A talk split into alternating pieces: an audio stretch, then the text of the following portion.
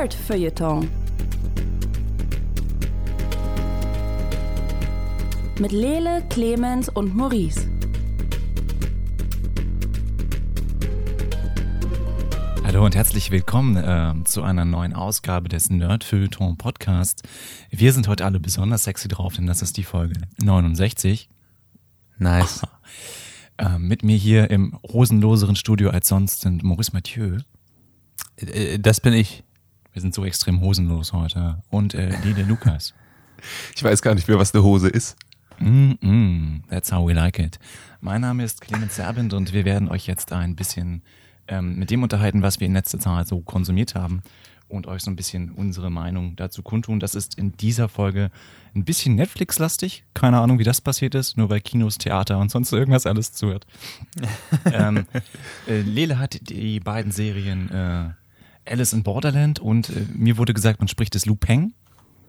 Ja, wenn man, also wenn Menschen wie ich des Französischen eher so mittelfähig sind und ihre ähm, Ausbildung, was diesen äh, berühmten Dieb angeht, eher auf Anime-Serien äh, basiert, dann sagt man Lupin. Sonst sagt man, glaube ich, Lupin. Aber das mir, ich weiß, dass es nicht, nicht gut ist, das so zu sagen, aber es ist mir ein bisschen zu anstrengend. Und ich finde, Lupin klingt auch irgendwie cool. Also Lupin. Genau. Hm, okay. Lupin. Wolfi quasi. Ja, genau. Maurice hat. Der Harry äh, Potter Charakter, genau der. Ah, jetzt ergibt das auch alles Sinn. Maurice hat was ganz anderes geguckt. Ähm, er ist in die 80er gereist und hat sich Cobra Kai äh, zu Gemüte geführt. Da sind wir auch Oh ja. gespannt drauf. Ich bin in die 1780er, nein, 1810er Jahre gereist und habe mir die äh, Netflix-Serie Bridgerton zu Gemüte geführt äh, und außerdem die neue Staffel äh, Brooklyn 99. Angefangen wollte ich gerade sagen, aber das ist gelogen. Ich habe sie in den letzten zwei Tagen durchgeguckt. Ähm, also da noch eine kleine Rezension von meiner Seite. Ich würde sagen, ähm, wir fangen da ganz alphabetisch mit äh, Alice in Borderland an. Lede, was hat es damit auf sich? Es ist ja eigentlich. Nee, was hat es damit auf sich? Alice in Borderland ist eine japanische Dramaserie, die basiert auf einem Manga.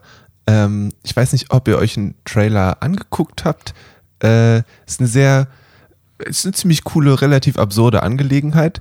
Ähm, es geht um drei Freunde, die sind so ein bisschen Tunichtgute. Der eine zockt den ganzen Tag, der nächste arbeitet in der Bar und hat was mit der Frau vom Manager angefangen und der dritte ist irgendwie so eine Office-Drohne und möchte da eigentlich auch raus. Und dann ähm, wird der erste Arisu, heißt der, wird zu Hause rausgeworfen und dann treffen sie sich an dieser berühmten Kreuzung, ich glaube in Shibuya und ähm, haben kurz ein bisschen Spaß und werden äh, machen dabei aber also machen einen kleinen äh, Verkehrs äh, ein kleines Verkehrschaos organisieren sie und Krafuffle. ähm, genau und werden daraufhin von der Polizei verfolgt und verstecken sich und ähm, dann geht kurz das Licht aus und als sie aus dem Versteck wieder rauskommen, sind alle anderen Menschen weg.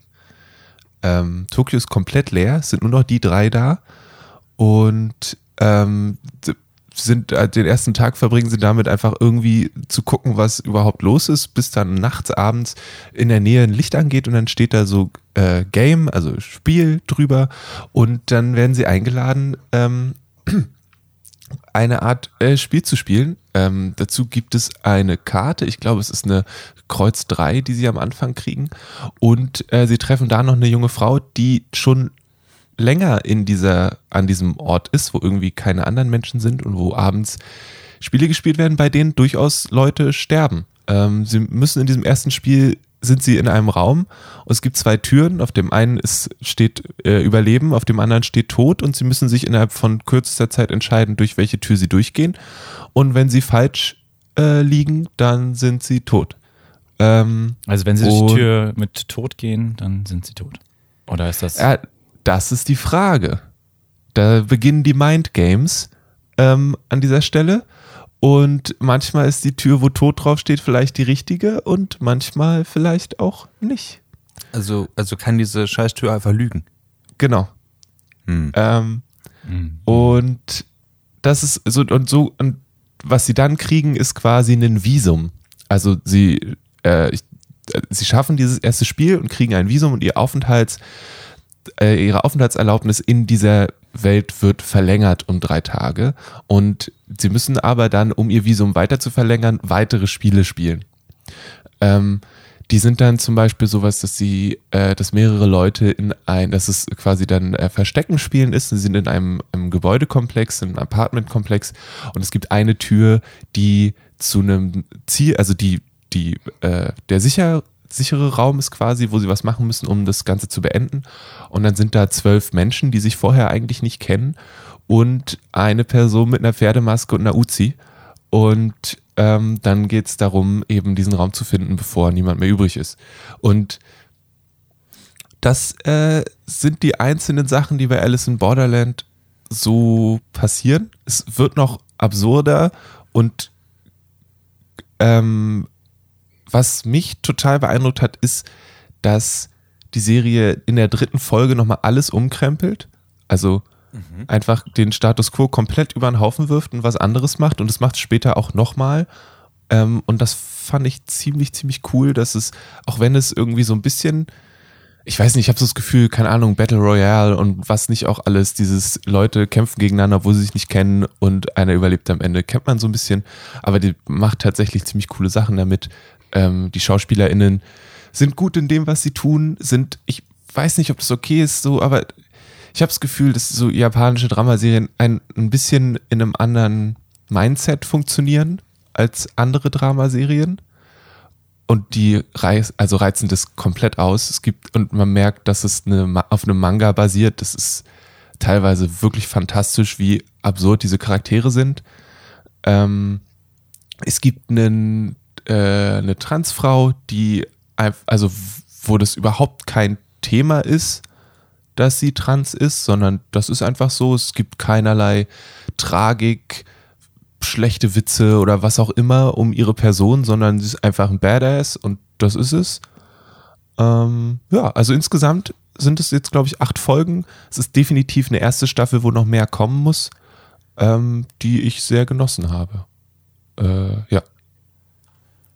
Ähm, ge- geht es irgendwie über dieses ähm, Murder-Game-Ding hinaus? Also gibt es da eine übergeordnete Story, die im Laufe irgendwie nochmal so rauskommt? Du meinst, alles wird nochmal umgekrempelt? Ähm, Ja. Aber Also, was ich relativ schnell rauskriege, also die wollen natürlich da wieder raus. So. Also, ähm, sie wissen, dass sie irgendwo anders sind und sie wissen aber auch nicht ganz, ob, also, ne, sie anders. Sie wissen nicht, ob sie woanders sind oder ob alle anderen Leute weg sind. So. Ähm, sie rätseln am Anfang auch, oh, ist das irgendwie eine Militärübung oder so und warum sind wir jetzt die Einzigen, die noch da sind? Ähm, und es stellt sich raus, dass es verschiedene Arten von Spielen gibt. Es gibt ja, also diese Spielkarten spielen eine Rolle. Ähm, sie kriegen ja diese Kreuz 3 irgendwie und die ähm, Spiele sind unterschiedlicher Natur. Zum Beispiel die Spiele, wo es eine Herzkarte gibt, sind Spiele, wo die Teilnehmenden gegeneinander äh, spielen müssen. Also noch mehr, also bei den anderen Sachen müssen sie eigentlich miteinander spielen und es gibt äußere Einflüsse, die gegen sie sind. Und bei Herzsachen müssen sie gegeneinander spielen. Ähm, was natürlich in so einer Gruppe für äh, großes Drama sorgt. Ähm, und weil es oft tödlich endet, ist natürlich äh, ganz schön happige Angelegenheit. Und ähm, sie kriegen relativ schnell mit, dass es einen Ort namens The Beach gibt, in dem sie versuchen rauszukriegen, was das ist. Und im Endeffekt wollen sie da raus. Also die einzelnen Personen haben meistens einen Motivator, der sagt, hey, du willst hier nicht für immer bleiben, du willst hier wieder weg. Ähm, das heißt, sie versuchen rauszukriegen, was da los ist. Ähm, die erste Staffel ist, ich fand das halbwegs befriedigend, wie es endet, je nachdem, wie das Bedürfnis nach tatsächlich Closure und Antworten ist, könnte Mensch auch enttäuscht sein am Ende der ersten Staffel. Okay. Ähm, ich, hm. Ich habe einen Teil der ersten Folge gesehen und was mich so ein bisschen beeindruckt hat oder so ein bisschen mitgenommen hat, ähm, ist, sind einige der Szenen, nicht alle, einige davon sind auch relativ langweilig, äh, aber einige finde ich von, von der Kameraführung unglaublich spannend. Also gerade diese Szene, wo sie sich auf dem Klo verstecken und dann rauskommen, ist ein kontinuierlicher Shot, Ja. was ich krass beeindruckend fand, weil sie halt durch dieses, durch diese volle Kreuzung laufen und äh, es nicht verstecken, wie viele Leute da sind und dann gehen sie alle auf Klo. Dann müssen sie kurz sehr langsam in die Toilette reingehen, weil sie warten müssen, bis der Kameramann noch zwei Schritte zurückgeht. Ähm, das, ist, das fand ich ein bisschen witzig. Äh, und dann sind sie da und gehen raus und dann läu läuft die Kamera mit ihnen quasi raus und sie sehen, alles ist halt leer äh, und, und macht diese große Kamerafahrt von oben. Das fand ich extrem beeindruckend. Kommt sowas öfter vor? Mm, Vielleicht ist es mir dann nicht so gut aufgefallen. Ich fand generell ist sie gut gemacht. Also es gibt wenige, also wir haben schon ganz oft hier bei diversen Filmen oder so drüber geredet, dass dann immer diese ähm, Gesicht gegen Gesicht ist. Und ich finde, dass sie schon viel mehr mit den Räumen macht, in denen die Leute drin sind. Und auch diese Kamerafahrten generell durch eine Gruppe von Menschen findet schon auch, also es ist auch ein, ein Werkzeug, was sie durchaus benutzen. Ich fand es cool, weil es manchmal ist so ein bisschen, ähm, wie soll ich sagen, in, in, ist eigentlich sehr cool, äh, weil es äh, ja, weil es halt ein, ein, ein gutes Werkzeug ist, irgendwie, aber manchmal in Kampfszenen wird die Zeit ein bisschen schneller abgespielt, damit es noch cooler aussieht. Ähm, Das fand ich dann eher lustig, aber es hat auch funktioniert. Äh, beziehungsweise arbeiten sie dann auch mal mit Slow-Mo an verschiedenen Stellen, das ist dann auch nicht verkehrt. Ähm, ich fand es jetzt nicht, dass es schlecht aussah. Also überhaupt nicht. Auch die, die ähm, Effekte für die, für die ganzen äh, Spiele und so weiter, die da sind, sind gut gemacht. Ähm, ja. Okay. Es ist ziemlich brutal. Ähm, das muss noch dazu gesagt werden. Also, das Wie ist brutal vielleicht. denn? So auf einer, so, so Saw brutal oder mehr Nee. so psychisch brutal? brutal mit Es ist- Streuseln. Naja, also sagen wir so, wenn, wenn da Leuten, unter anderem werden Leuten so ähm, Halsbänder, klassisch, ganz klassisch Halsbänder umgemacht und wenn sie ihre Aufgabe nicht erfüllen, dann explodiert da was.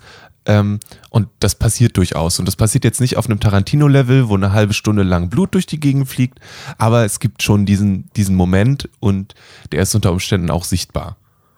So. Es wird jetzt aber nicht, zumindest kann ich mich gerade nicht dran erinnern, dass es irgendwelche Szenen gibt, wo sich in dieser, in dieser Gewalt irgendwie gesuhlt wird oder wo das so rausgezogen wird oder so. Ähm, ja. Und was natürlich auch wichtig ist, ist, oder wichtig zu sagen ist, ist, dass so, eine, so, eine, so ein Szenario an sich ja nicht unbedingt das Beste im Menschen rausholt. Ne? Also die Leute, die da länger dabei sind, sind dann nicht unbedingt äh, freundliche Engel, die irgendwie der Meinung sind, ähm, das Leben zu wertschätzen oder sowas. Ähm, Obwohl das eine geile Beilein wäre. Alice in Borderlands für das Beste im Menschen. Vielleicht kommt es ja in der nächsten Staffel. W wirst du denn die nächste Staffel gucken? ich glaube, ich werde, also äh, wenn, wenn sie mir über den Weg läuft und so, gucke ich da auf jeden Fall rein. Ich denke schon, ähm, weil ich auch gerne wissen möchte, wie sich das große Ding irgendwie auflöst. Ähm, und weil ich die Charaktere, die am Ende übrig sind, schon ziemlich cool finde auch. Also es sind so wundervolle Klischees dabei. Maurice, du hast doch auch bestimmt mal Death Note äh, dir in Teilen. Und Clemens, du doch sicherlich auch. Ja, for sure. Da sind doch, da sind doch, das ist doch bestimmt, ich weiß, dass da mindestens ein weißhaariger Mensch dabei ist, der super intelligent ist und ein bisschen weird ist und so, ne? Ja. Mhm. Du musst jetzt Genau. überlegen, schon ein bisschen her. Ja, doch. Den hat, den hat Alice in Borderland auch. Ähm, Dang. Und ich, wenn ihr auf den, wenn ihr auf den, ähm, ich habe euch im, im Dingley-Do ist ein Netflix-Link, wenn ihr darauf klickt, seht ihr den auch, das ist der zweite von rechts. Ähm, der hat die meiste Zeit, hat er so eine Kapuze auf, guckt einfach nur und da sind diese weißen Haare und er sagt manchmal Sachen und er ist ein super intelligenter, manipulativer Dude.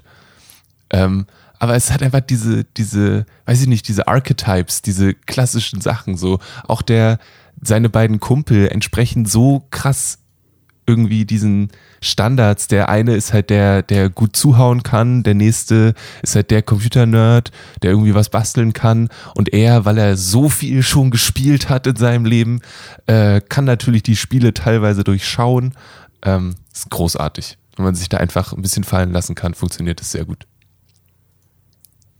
Oh, okay. Okay, super. Ähm, das ist also Alice in Soll ich jetzt sagen Borderland. Alice in Borderland? Oder? Ja, hättest du zu spät. Alles in Ordnung. Wir, schneiden das später. Das wird, das wird super. Wir fangen nochmal Äh, neu an. Komm schon. Also reroll it, reroll it. Der 69. Podcast. Ähm, Nice. nice. Nice. Jo, dann von der einen Netflix-Serie zur nächsten Netflix-Serie, die ich geguckt habe. Ich weiß nicht, äh, genau, ich habe das einfach alphabetisch geordnet. Also wir gehen jetzt von Alice in Borderland zu, zu Bridgerton ganz kurz. Äh, angerissen ist das eine, eine Verfilmung tatsächlich einer Romanreihe. Das wusste ich nicht. Ich habe auch überhaupt keine Ahnung gehabt, äh, was ich da zu erwarten habe, als äh, das plötzlich vorgeschlagen wurde auf Netflix. Ähm, wir haben das hier zu Hause über die, die Feiertage geguckt, also zwischen zwischen Weihnachten und äh, Neujahr in diesem im Niemandsland quasi. Äh, es ist, ich würde einfach kurz mal so den Klappentext dazu äh, vorlesen. Während der Von dem Roman oder von der Serie? Äh, Von der Serie. Okay. Ich habe nur gehört, dass das ein Roman ist. Ich habe das nicht recherchiert. Das kann total falsch sein. Also vielleicht.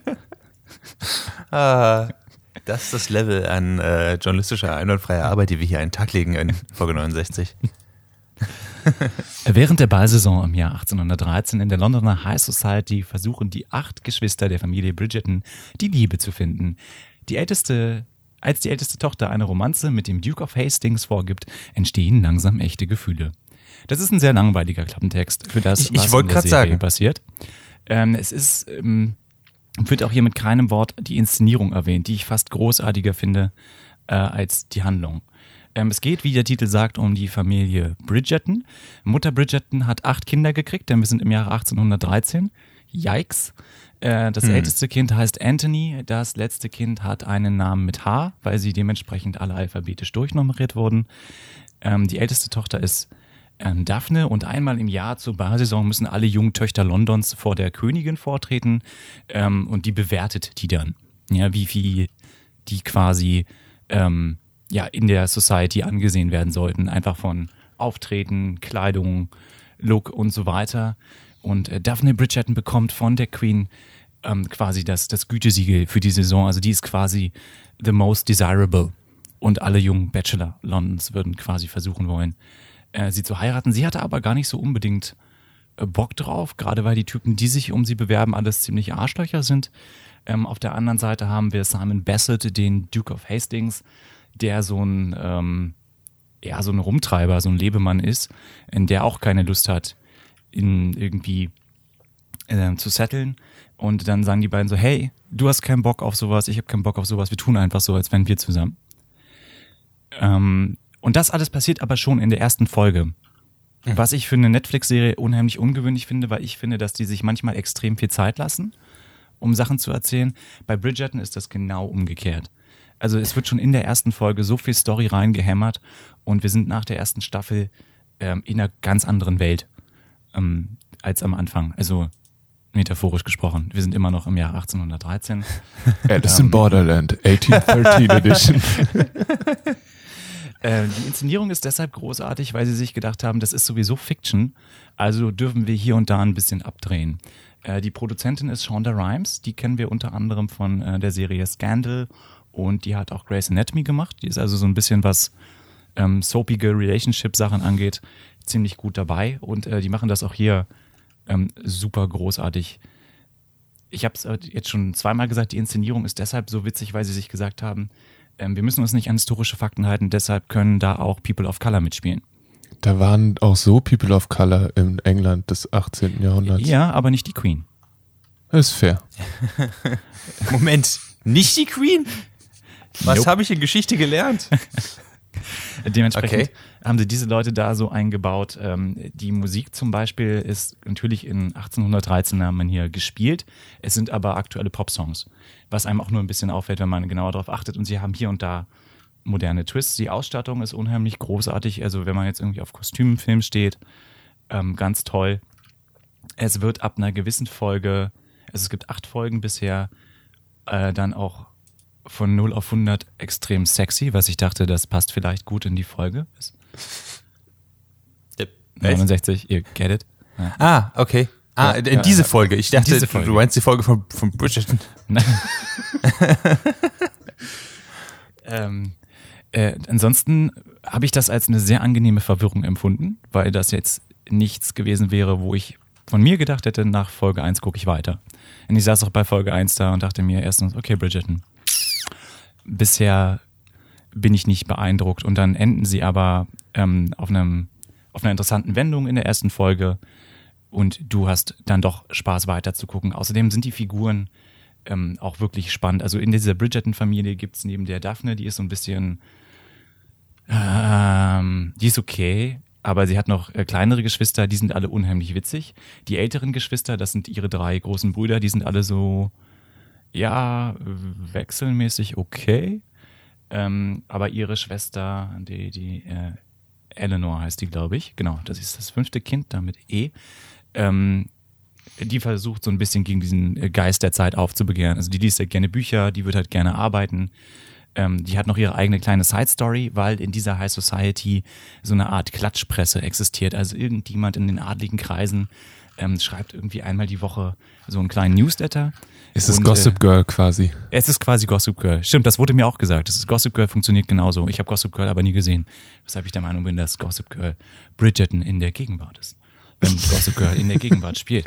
Ähm, ja, und das ist ähm, ganz spannend, weil die Leute alle unheimlich viel darauf geben, was diese anonyme Person dann sagt und wie sie alle dargestellt werden. Und ähm, das ist halt deshalb so glaubwürdig, weil es 1813 spielt. Also in so in der, in der Gegenwart ist das dann immer ein bisschen weird, finde ich. Also da könnte ich mir das nicht so gut vorstellen. Aber dadurch, dass das einfach dieses hochstilisierte äh, Biedermeier London ist, wo alles so ein bisschen sehr viel äh, pompöser und äh, wir sind adelig und haben echte Probleme und du sitzt da und denkst, nein, nein, habt ihr nicht. There's real people with real problems. Ähm, es ist so eine, so eine kleine, lustige, bunte 1813er Kaugummiblase und so eine ganz interessante Art äh, von Eskapismus. Genau, jetzt habe ich äh, ungefähr sechs Minuten, glaube ich, darüber geredet. Was denkt ihr denn dazu? Habt ihr Fragen? Konnte ich euch das schmackhaft machen? Ich, also ich weiß, dass es, es wurde auch hier in, äh, in meiner Wohnung wurde das auch geguckt äh, und auch sehr genossen. Äh, ich habe ein bisschen mitgeguckt und fand das, was ich gesehen habe, auch ziemlich cool.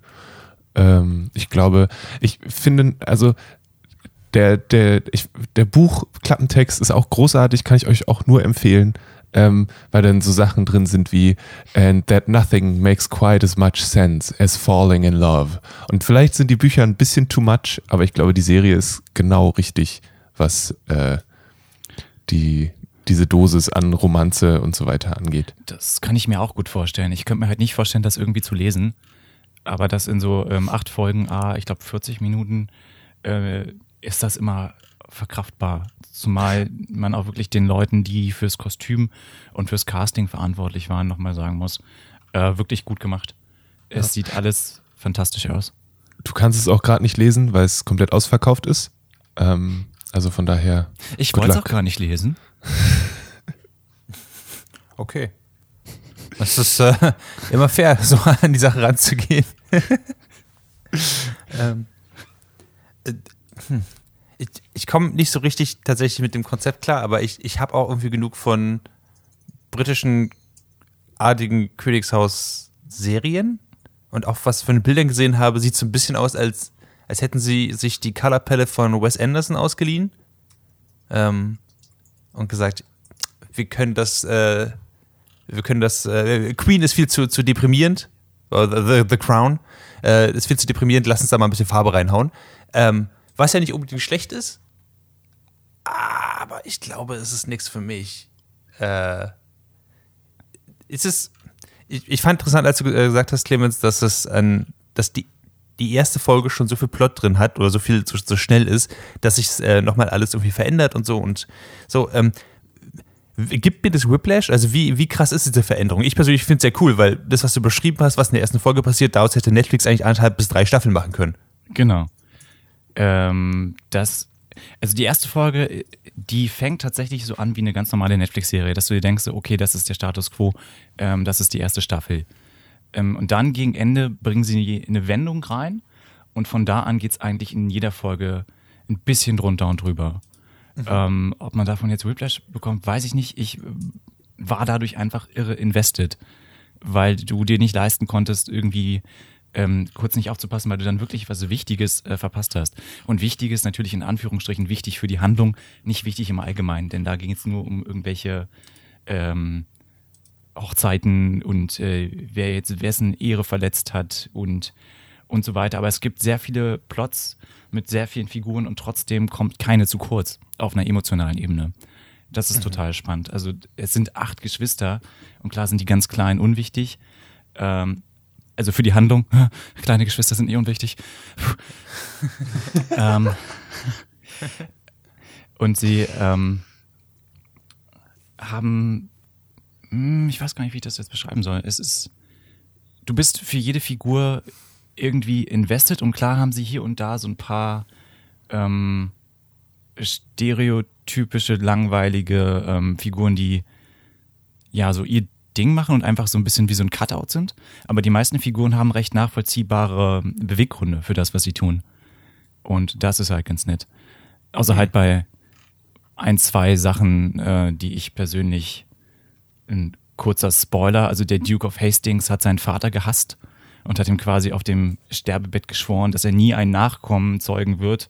Und ähm, deshalb äh, wird quasi diese Linie mit ihm enden. Und du denkst, ah cool, ist, äh, du hast ein, das ist eine wirklich diepe Backstory. Du hast einen tiefen Grudge gegen deinen Vater und du willst dann dein Haus beenden. Du vögelst dich aber durch die Gegend und äh, Coitus Interruptus ist jetzt auch nicht die beste Idee. Du könntest auch einfach, wenn du das ernst nimmst, nimmst du nicht ernst. Du willst trotzdem rumvögeln. Okay. Okay, gut. Ähm, das Naja. untergräbt seine Backstory so ein bisschen. Aber das ist so das, ähm, eine der wenigen Sachen, die einem da aufgestoßen ist. Ja. Bridgerton, ähm, ich bin gespannt, wie es weitergeht. Äh, Ich habe gerade gelesen, Potenzial gibt's für acht Staffeln. Ich weiß nicht. ob, Acht äh, Staffeln? Na, die Familie ist ja acht Oh Menschen groß. Das heißt, bis alle unter die Haube gebracht sind, vergeht ein bisschen Zeit. Und so gut wie die erste Staffel gelaufen ist, wird es mindestens noch zwei geben. Und dann muss Netflix sich überlegen, ob sie den Schauspielern mehr Geld bezahlt. Und vielleicht gibt es dann keine, also keine vierte Staffel. Aber ich glaube, die zwei kriegen wir auf jeden Fall noch. Ich möchte noch mal kurz darauf hinweisen, also wenn ihr die, wenn ihr die Möglichkeit habt, noch mal zu gucken, äh, Julia Quinn ist die Autorin der Bücher.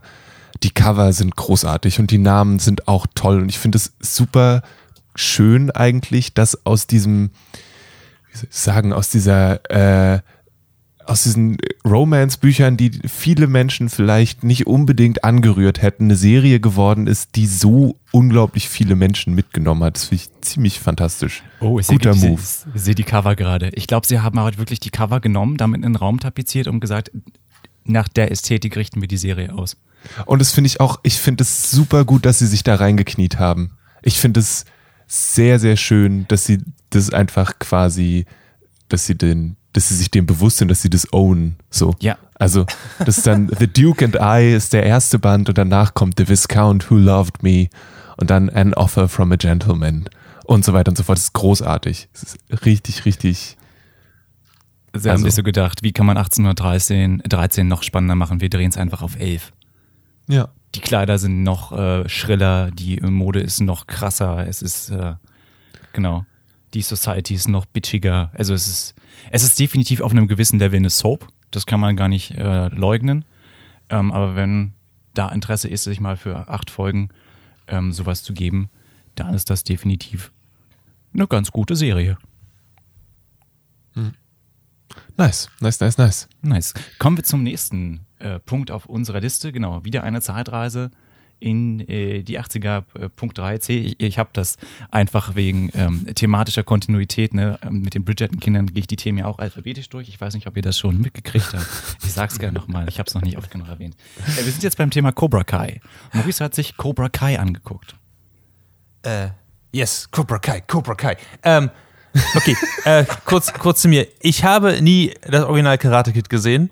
Ähm, ich habe angefangen in der Karate Kid Reihe mit äh, dem 2010er Remake mit äh, Jackie Chan. Und, Ich äh, auch. Gibt's einen anderen? Einfach um die Nerdkultur noch ein bisschen an. Ja, naja, es gibt, es gibt doch den vierten, der ist auch noch richtig gut. Nein, ähm, Bist du auch so gespannt auf Top Gun? Dieser neue Film. Ja, genau, der keinen Vorgänger hat. Auf jeden Fall.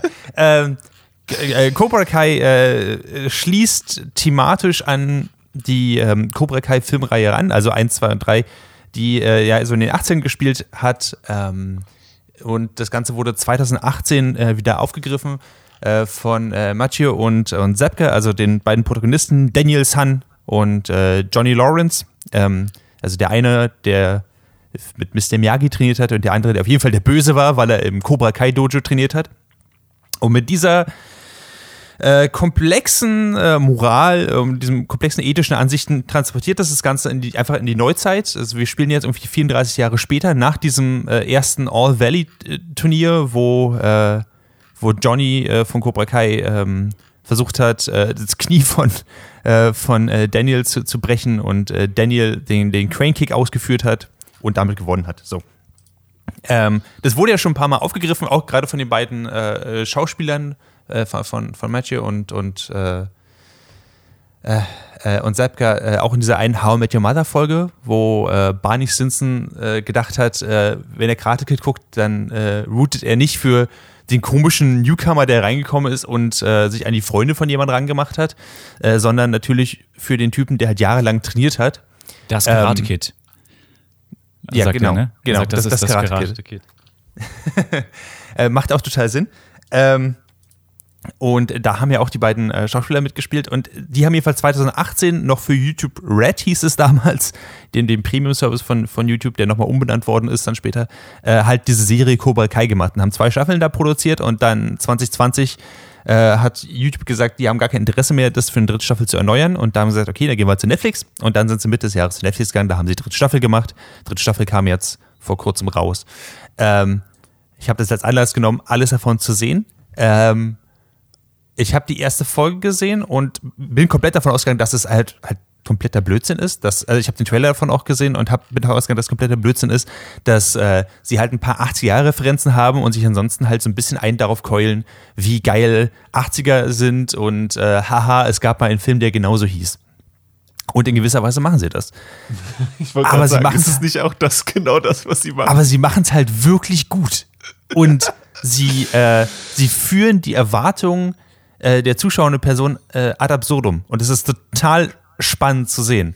Ähm, also ich erkläre jetzt mal ein bisschen kurz, wie, wie halt die Serie Cobra Kai funktioniert. Also spielt halt 34 Jahre später. Wir folgen am Anfang ziemlich äh, stringent nur Johnny Lawrence, also dem Typen, der äh, ja eigentlich ein Cobra Kai war, der halt dieses All Valley Karate Turnier verloren hat. Äh, damals in den, in den 80ern. Äh, und er ist halt so ein so ein total hängengebliebener, so ein bisschen aufgedunsener Loser. Er hat kein Geld, er, hat, er verliert in der ersten Folge seinen Job als äh, Flachbildschirminstallateur ähm, und äh, fährt so einen äh, alten Pontiac Firebird und äh, er findet noch alles, was in den 80ern, was er, was er mit, mit 16, äh, 17 cool fand, findet er immer noch cool und ist deswegen, na, er kommt mit dem Leben überhaupt nicht klar. Er klingt äh, doch awesome. Ist ein Traumtyp. Totaler Traumtyp. Willst du mich ähm, verarschen?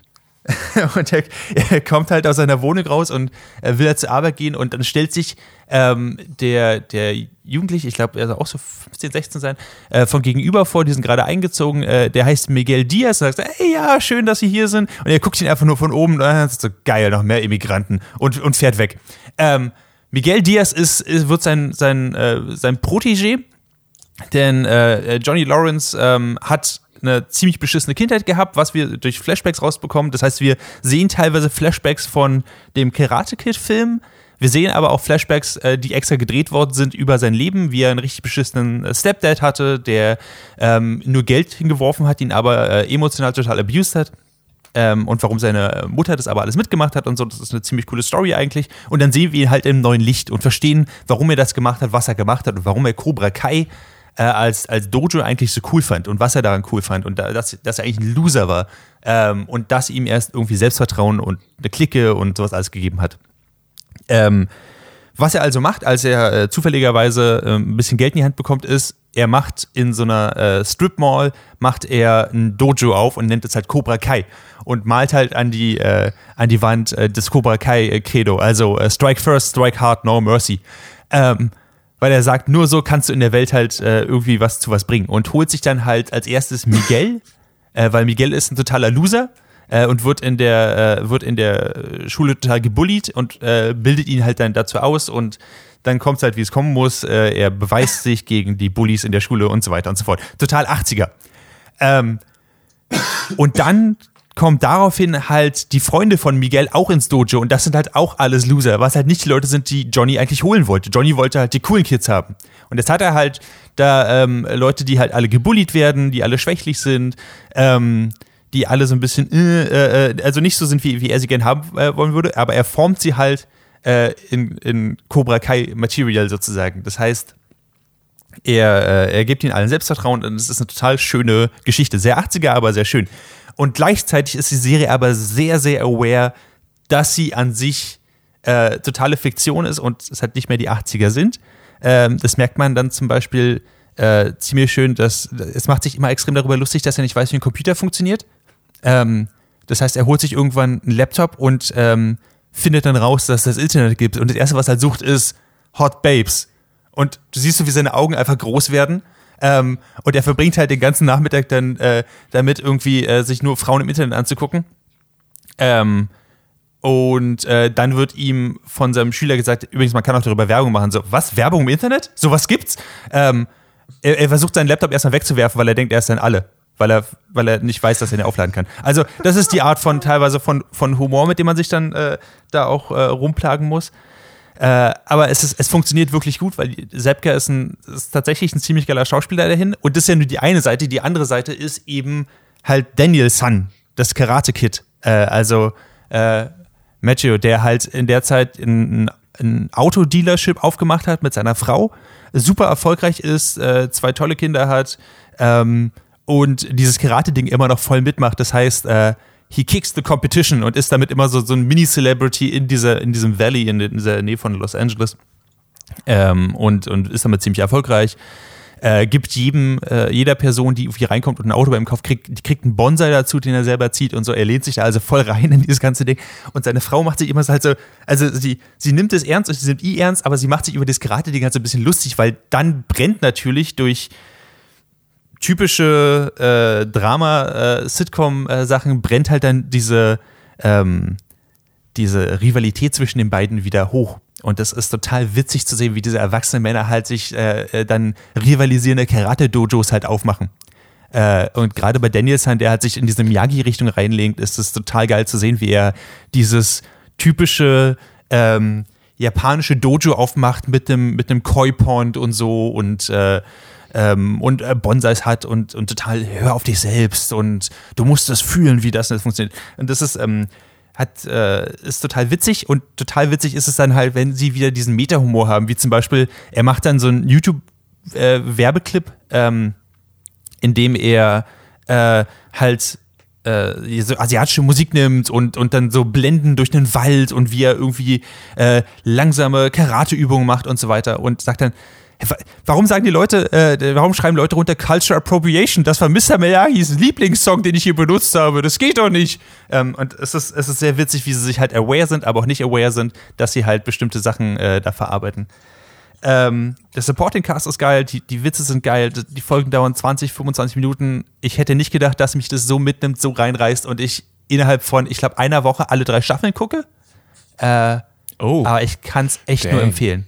Respekt es ist wirklich toll. Es ist, eine, es ist eine geile Serie. Und ich muss es komplett unironisch sagen, es ist wirklich eine tolle Serie, die mit den Erwartungen der zuschauenden Person, wer ist gut und wer ist böse und so ähm, wirklich arbeitet. An einem bestimmten Punkt, ich, ich, leichte Spoiler jetzt für das Ende der ersten Staffel, holen sie Kreese, den ehemaligen Sensei von, äh, von äh, Cobra Kai zurück, der halt auch schon in die Jahre gekommen ist, der halt sagt, ey, er möchte eine zweite Chance haben und äh, als zuschauende Person möchtest du ihm glauben.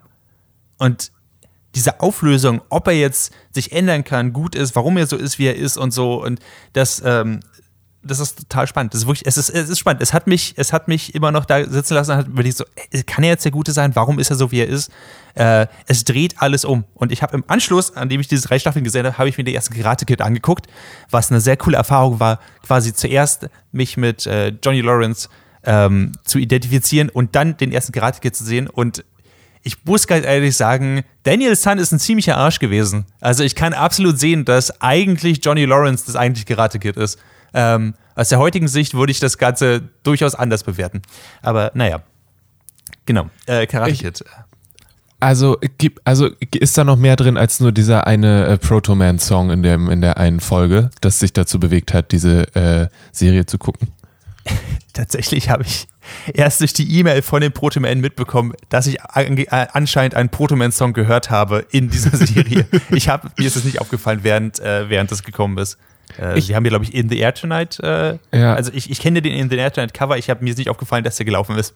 Aber Okay. ähm, ja, Und noch eine Frage, ich habe nur die Trailer gesehen für die aktuelle Staffel. Da gibt es unter anderem einen Bösewicht mit einem Irokesenhaarschnitt. Ähm, äh, tu- Tut es manchmal weh, sich das anzugucken, weil es sich eben so sehr da reinkniet? Ähm, nicht so richtig, weil der Typ mit dem Irokesenhaarschnitt ist eigentlich, ähm, äh, heißt eigentlich Eli und ähm, hat so eine, ähm, äh, hat, hat eine, eine Operationsnahme von, von so einer Gaumenspalte ähm, und wird deswegen extrem gehänselt. Und das ist wirklich auf diese, auf diese wirklich gemeine Art gehänselt.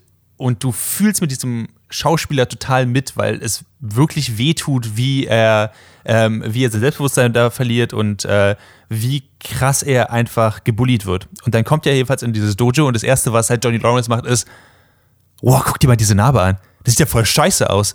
Und also konzentriert sich vor allem darauf, auf, auf diese Narbe, denkst so, holy shit, ganz ehrlich. Das ist der Moment, wo ich auch gesagt hätte, ey, an sich, ich weiß, in der Richtung es geht, ich möchte gar nicht weitergucken.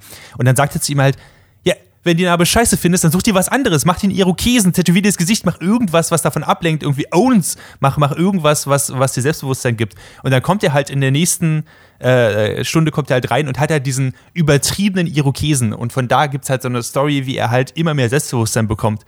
Ähm, was an, ähm, an, an irgendeinem Punkt auch ein Problem wird und dann äh, beschäftigt sich das mit seiner Vergangenheit und mit seinen äh, Freunden, die er hatte. Aber der Fakt, dass er diesen Irokesen hat und sich jetzt plötzlich Hawk nennt, ist, to- ist, eine total spannende, interessante und auch ähm, liebevolle Geschichte, weil er kommt da rein und sagt halt, ich bin übrigens nicht mehr Ila, ich bin jetzt Hawk und hat diesen, diesen lächerlichen blauen Irokesen oder roten Irokesen. Und dann sagt halt Johnny so, ja klar, du bist jetzt Hawk. Das ist das Erste, was man sieht, wenn man dich anguckt. Äh, er reduziert ihn auf Äußerlichkeiten, aber es funktioniert, weil es ihm Selbstvertrauen gibt. Es, es ist eine weirde Geschichte, es funktioniert in der Serie deutlich besser, als ich sie erklären kann. Ähm, und ich persönlich komme relativ gut klar mit diesen sehr lächerlichen 80er-Klischees, die subverted werden und nicht eins zu eins so äh, ähm, nicht eins zu eins so Face Value sind. Also deswegen der Trailer wird ihm halt überhaupt nicht gerecht. Wie viele Staffeln Cool. kannst du dir davon noch geben? 10? 20? Äh, ich verstehe die Frage nicht tatsächlich. ich, ich, momentan bin ich in einem, in einem Zustand, wo ich einfach, ich möchte einfach mehr davon haben und ich kann nicht sehen, wann es aufhört, cool zu sein.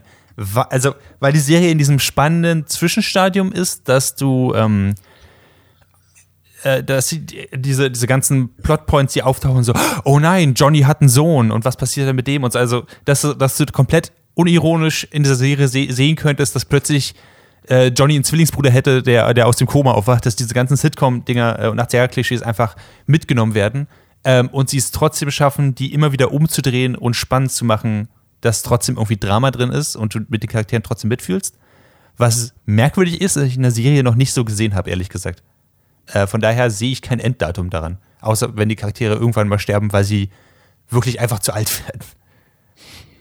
Ähm, genau. Ähm, Also Cobra Kai eine definitive Empfehlung von deiner Seite. Mhm. Ähm, man muss die ersten drei Staffeln aber nicht in einer Woche gucken. man möchte wahrscheinlich. Man Man, sollte bestimmt, aber man muss nicht. Man muss Ähm. nicht. Okay, super. Äh, schau ich vielleicht mal rein. Hab's mir schon sogar aufgemacht. Also kann man sich ja mal Cool. zu Gemüte führen. Super.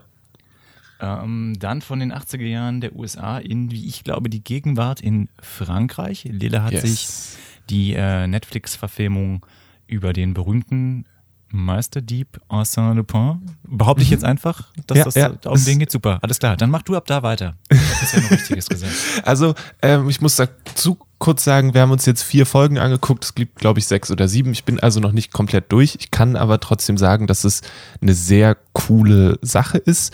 Ähm, Omar Sy spielt den Hauptcharakter, ähm, Asante Diop heißt der. Ähm, ich weiß nicht, den Sy kennt man wahrscheinlich aus ziemlich beste Freunde und er macht einen sehr guten Job als ähm, eben äh, sehr sympathischer Meisterdieb. Ähm, und das Ganze, die, die erste Folge, und das ist eigentlich auch das meiste, was man im Trailer sieht, was ich sehr angenehm finde, ist ein Diebstahl im Louvre. Und das ist ähnlich wie das, was wir mit Bridgerton hatten, ist, dass diese erste Folge, also die hätten auch eine ganze Staffel aus dieser ersten Folge machen können. Also diese erste Folge macht den kompletten Diebstahl. Also dieser komplette Prozess von Vorbereitung bis Person ist erfolgreich oder nicht erfolgreich, ist in dieser ersten Folge drin. Und das fand ich mega, mega cool, weil es dir den Charakter super gut vorstellt. Es gibt dir sofort ein Gefühl dafür, wer die verschiedenen Akteure sind und auch was danach so zu erwarten ist. Und nach dieser ersten Folge öffnet sich das Ganze so ein bisschen und es geht darum, dass sein ähm, Vater äh, früher als äh, Chauffeur gearbeitet hat für einen sehr reichen Mann, der mit Nachnamen Pellegrini heißt und ähm, dann von diesem Pellegrini äh, beschuldigt wurde, ein Diadem, ein Diadem? Ja, nee, ein Collier geklaut zu haben und äh, größtenteils äh, dafür dann den, den, also gefallen ist und im, ins Gefängnis musste und äh, sich da aus Scham das Leben genommen hat. Und ähm, dann und es hieß dann, dieses äh, Collier wäre verschwunden und jetzt ist es halt wieder aufgetaucht und deswegen möchte er, möchte der äh, Diop das gerne ähm, entwenden. Und äh, von da aus beginnt so eine Art Rachefeldzug, aber es ist halt so ein sympathisches Rache-Ding, weil der Lupin einfach so sympathisch ist. Und natürlich sind ihm gleichzeitig noch Polizisten auf der Ferse. Es ist sehr schön, weil das ist so ein Trio an Polizisten und der eine hat relativ früh die Überlegung, das könnte, der ist halt auch so ein Fan von diesen, von diesen Romanen, das könnte doch so ein Lupin-Ding sein. Und dann die verschiedenen Namen, die der benutzt als Decknamen, sind alles Anagramme von Arsène Lupin. Und der ist so, hey Chef, guck mal, guck mal, guck mal. Und die sind alle so, du bist doch bescheuert. Ähm, das heißt, da deuten sich viele, viele coole Sachen ab. Und dann ist es eine sehr kompetente, gut gemachte äh, Krimiserie äh, was ich nicht erwartet hätte, weil es von den Produzenten von Now You See Me ist. Und Oh ähm, Das, das hat war mich auch abgeschreckt, um ehrlich zu sein, als ich das im Trailer gesehen habe. Das hat die so, nein, nein. und die, die waren Nein. nur wirklich nicht sehr gut. Ähm, aber ich, ich finde das super spannend und gut gemacht. Ähm, vielleicht ist es, vielleicht hat diese, diese Sache an sich bei mir auch total viel guten Willen und positive Energie, weil ich halt von äh, Lupin the Third komme, von dieser Anime-Serie und die immer großartig finde. Deswegen bin ich so, heck, er ist Lupin, Lupin, er macht coole Sachen. Ich bin am Start und alles andere ist mir relativ egal, aber es gibt auch nichts, nichts anderes, wo ich sagen würde, das finde ich schlecht gemacht oder irgendwie blöd oder so. Ähm, es ist eine super coole. Es ist wie in Oceans 11, nur halt mit einer Person anstelle mit elf Personen. und Es macht trotzdem richtig viel Spaß.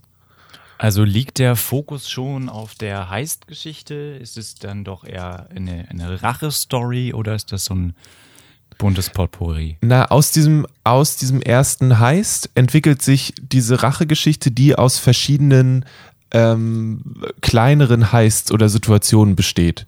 Also in der späteren Folge kriegt er mit, dass sein äh, Vater mit jemandem gequatscht hat, nochmal, im, oder er, er findet was raus und ähm, dass sein Vater ihm quasi eine Botschaft hinterlassen hat auf so eine Art und Weise und ähm, dafür muss er nochmal ins Gefängnis. Also was, also ich finde das auch sehr sympathisch, weil die Serie durchaus sich bewusst ist, dass es Rassismus gibt und damit auch das auch mit einbearbeitet tatsächlich, weil er geht ins Gefängnis, er trifft, also sagt, er ist der Cousin von einem äh, Insassen, wird natürlich reingelassen, dann sitzen die beiden da und er sagt, so, du nimmst jetzt meine Jacke und du gehst wieder. Und er guckt ihn an, das funktioniert, weil wir zwei Schwarze sind und er so, naja, dich kennt hier noch niemand, weil du bis jetzt krank warst und in Quarantäne warst. Ähm, und äh, schwupps, hier ist der Handschellentrick. Ähm, du kannst jetzt gehen. Und dann kann er halt einfach gehen, weil in der, auf der Poli also in diesem Gefängnis niemand die beiden unterscheiden kann, so schlimm es auch klingt. Ähm, und so schummelt er sich ins Gefängnis rein. Und das sind so mehrere, also und das ist dann diese Folge und dann gibt's in weiteren Folgen eben weitere ähm, kleine Sachen, die immer irgendwie gemacht werden müssen.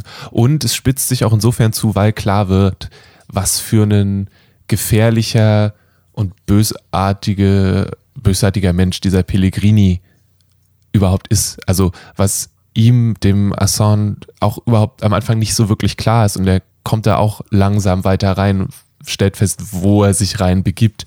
Und da werden die Sachen natürlich auch immer ernster von Folge zu Folge. Ähm, wie gesagt, ich, wir haben jetzt jeden Abend eine Folge geguckt. Ich fand das ein sehr angenehmes Tempo.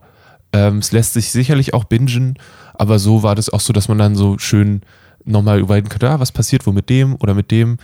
Ähm, er hat auch einen Sohn, was auch sehr spannend ist, und eine total coole Beziehung zu der Mutter von dem Sohn, ähm, was ich auch sehr angenehm finde. Äh, ja. Hm. Das ist cool gemacht. Also gibt Äh, Davon gibt es bisher Sachen. eine Staffel und es soll Genau. weitergehen. Ich glaube schon. Ich denke schon. Ich hoffe. Du, ich, ganz ehrlich, ich könnte mir jetzt halt auch einfach nur zehn Staffeln, wo einfach jede Folge irgendwie eine coole Sache macht, angucken gerade. Das ist so mein, mein Stadium. Wir werden sehen. Wie, ich, vielleicht erzähle ich beim nächsten Mal, dass das Ende der Staffel richtig schrecklich war. Aber jetzt die ersten vier Folgen fand ich super cool. Ähm, hast du das Gefühl, das könnte ein Netflix Classic werden, dass man sagt so, also es gibt ja immer wieder ähm, so Aufwärmen von gewissen Figuren in, in der Popkultur. Also Sherlock Holmes wird immer wieder neu verfilmt. Ich habe jetzt bei Lupin das Gefühl, Lupin das Gefühl, dass der ähm, immer eher von anderen Leuten dann die, diese Identität angenommen wird, dass die diese ähm, ähm, gibt. Genau, von wie vielen, ich weiß nicht, wie viele Interpretationen du mitbekommen hast, aber wo würdest du, weil du meintest, du hast auch äh, Lupin the Third gesehen, wo würdest du das für dich da einordnen? Äh, oder wie haben sie diese neue Adaption deiner Meinung nach äh, in die Gegenwart gebracht?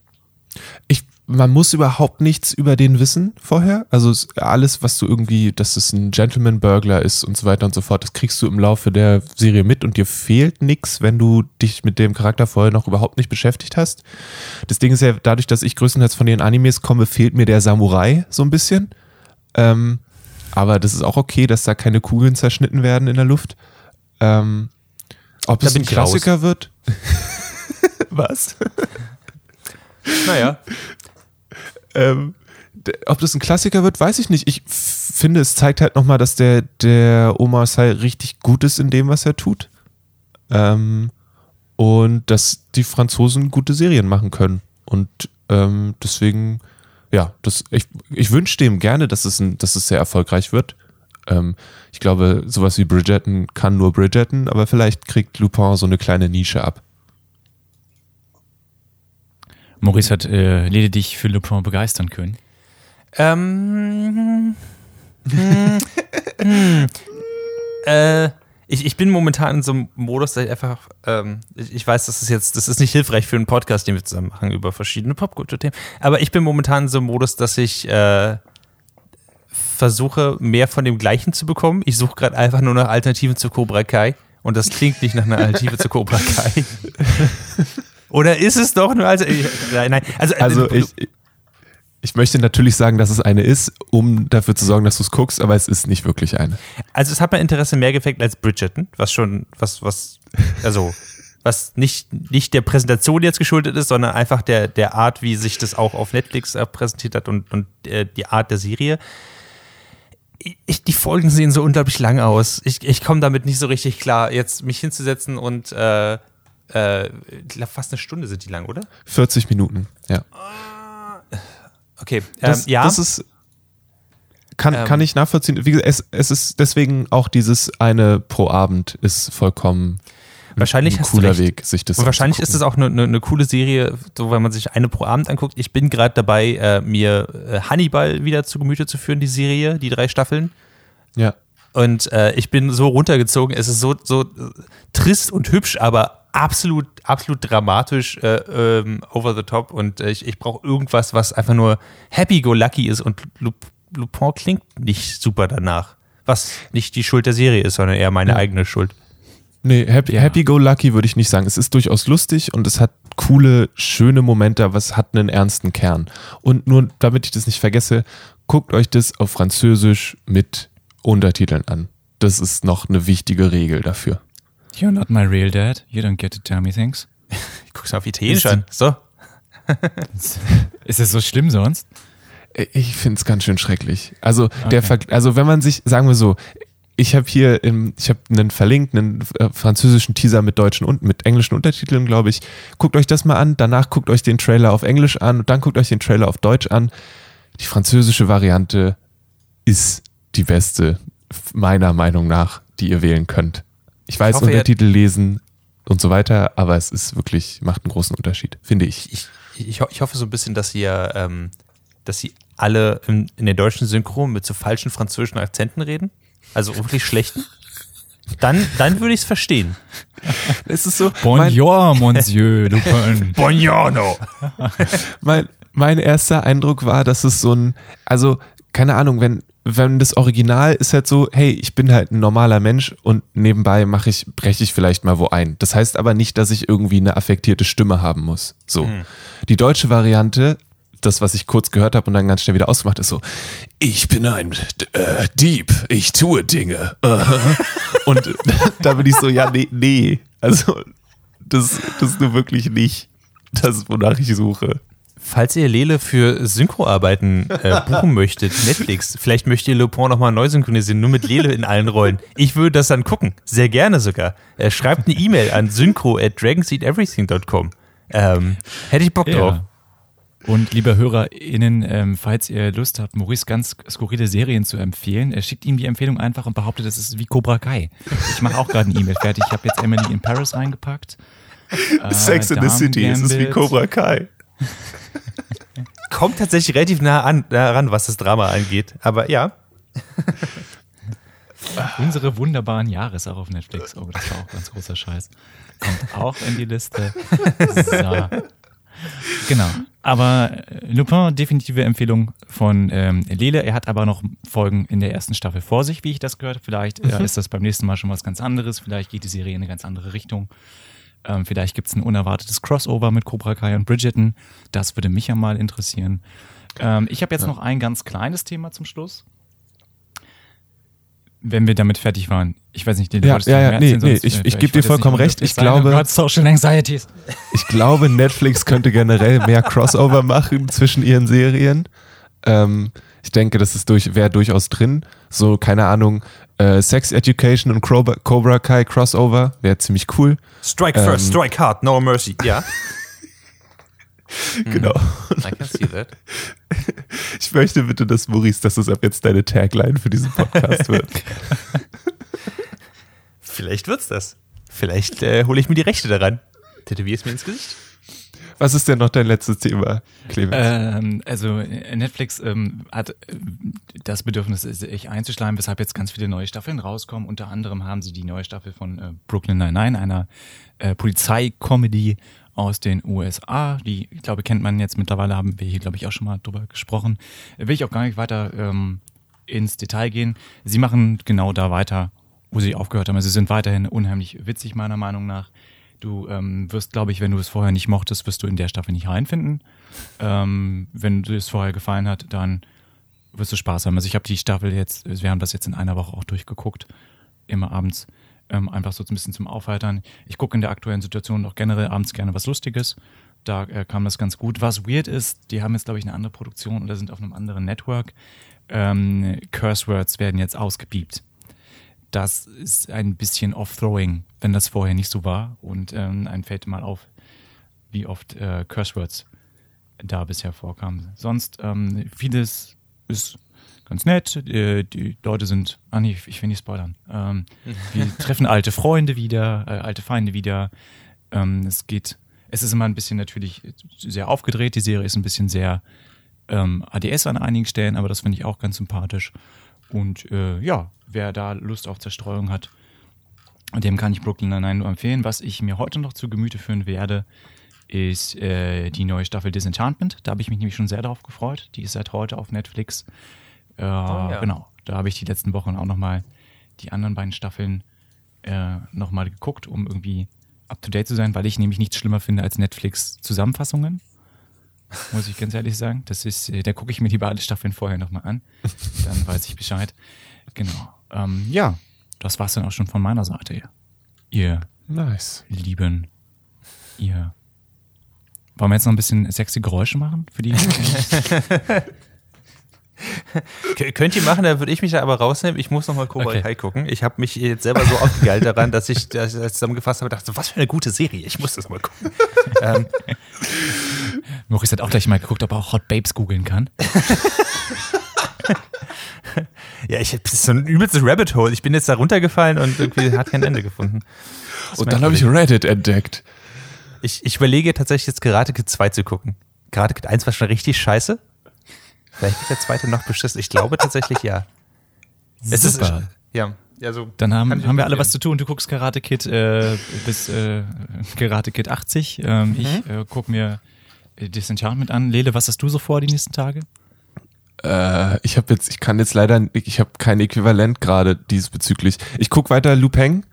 Ähm, und äh, das, ja, das, das ist eigentlich alles, was ich vorhab aktuell. Und vielleicht äh, spiele ich noch ein paar Videospiele. Außerdem muss ich noch mich vorbereiten für die nächste Ninja Pirate Broadcast Sendung, weil ich äh, Maurice drei Sachen vorstellen muss, äh, von denen ich ihn überzeugen muss, dass, er, dass sie cool sind, obwohl ich weiß, dass er sie eigentlich nicht interessant findet. Und ich bin immer noch auf der Suche nach Sachen.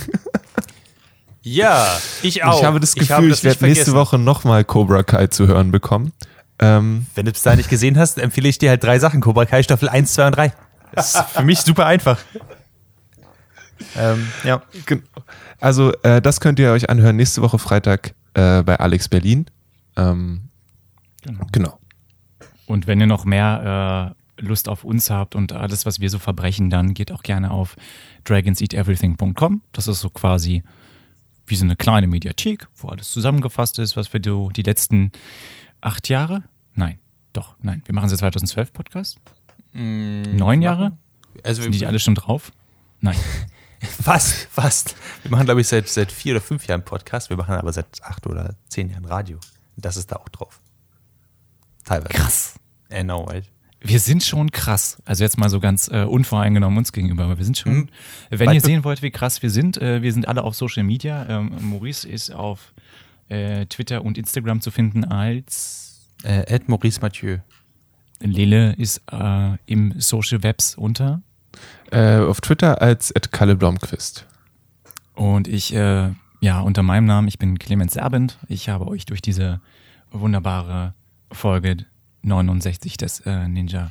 Nein, falsch, verkackt, Nerdfilter Podcast. Kacke. Ah, Counter wird zurückgesetzt, wir müssen neu anfangen. Willkommen beim Nerdfilter Folge 1.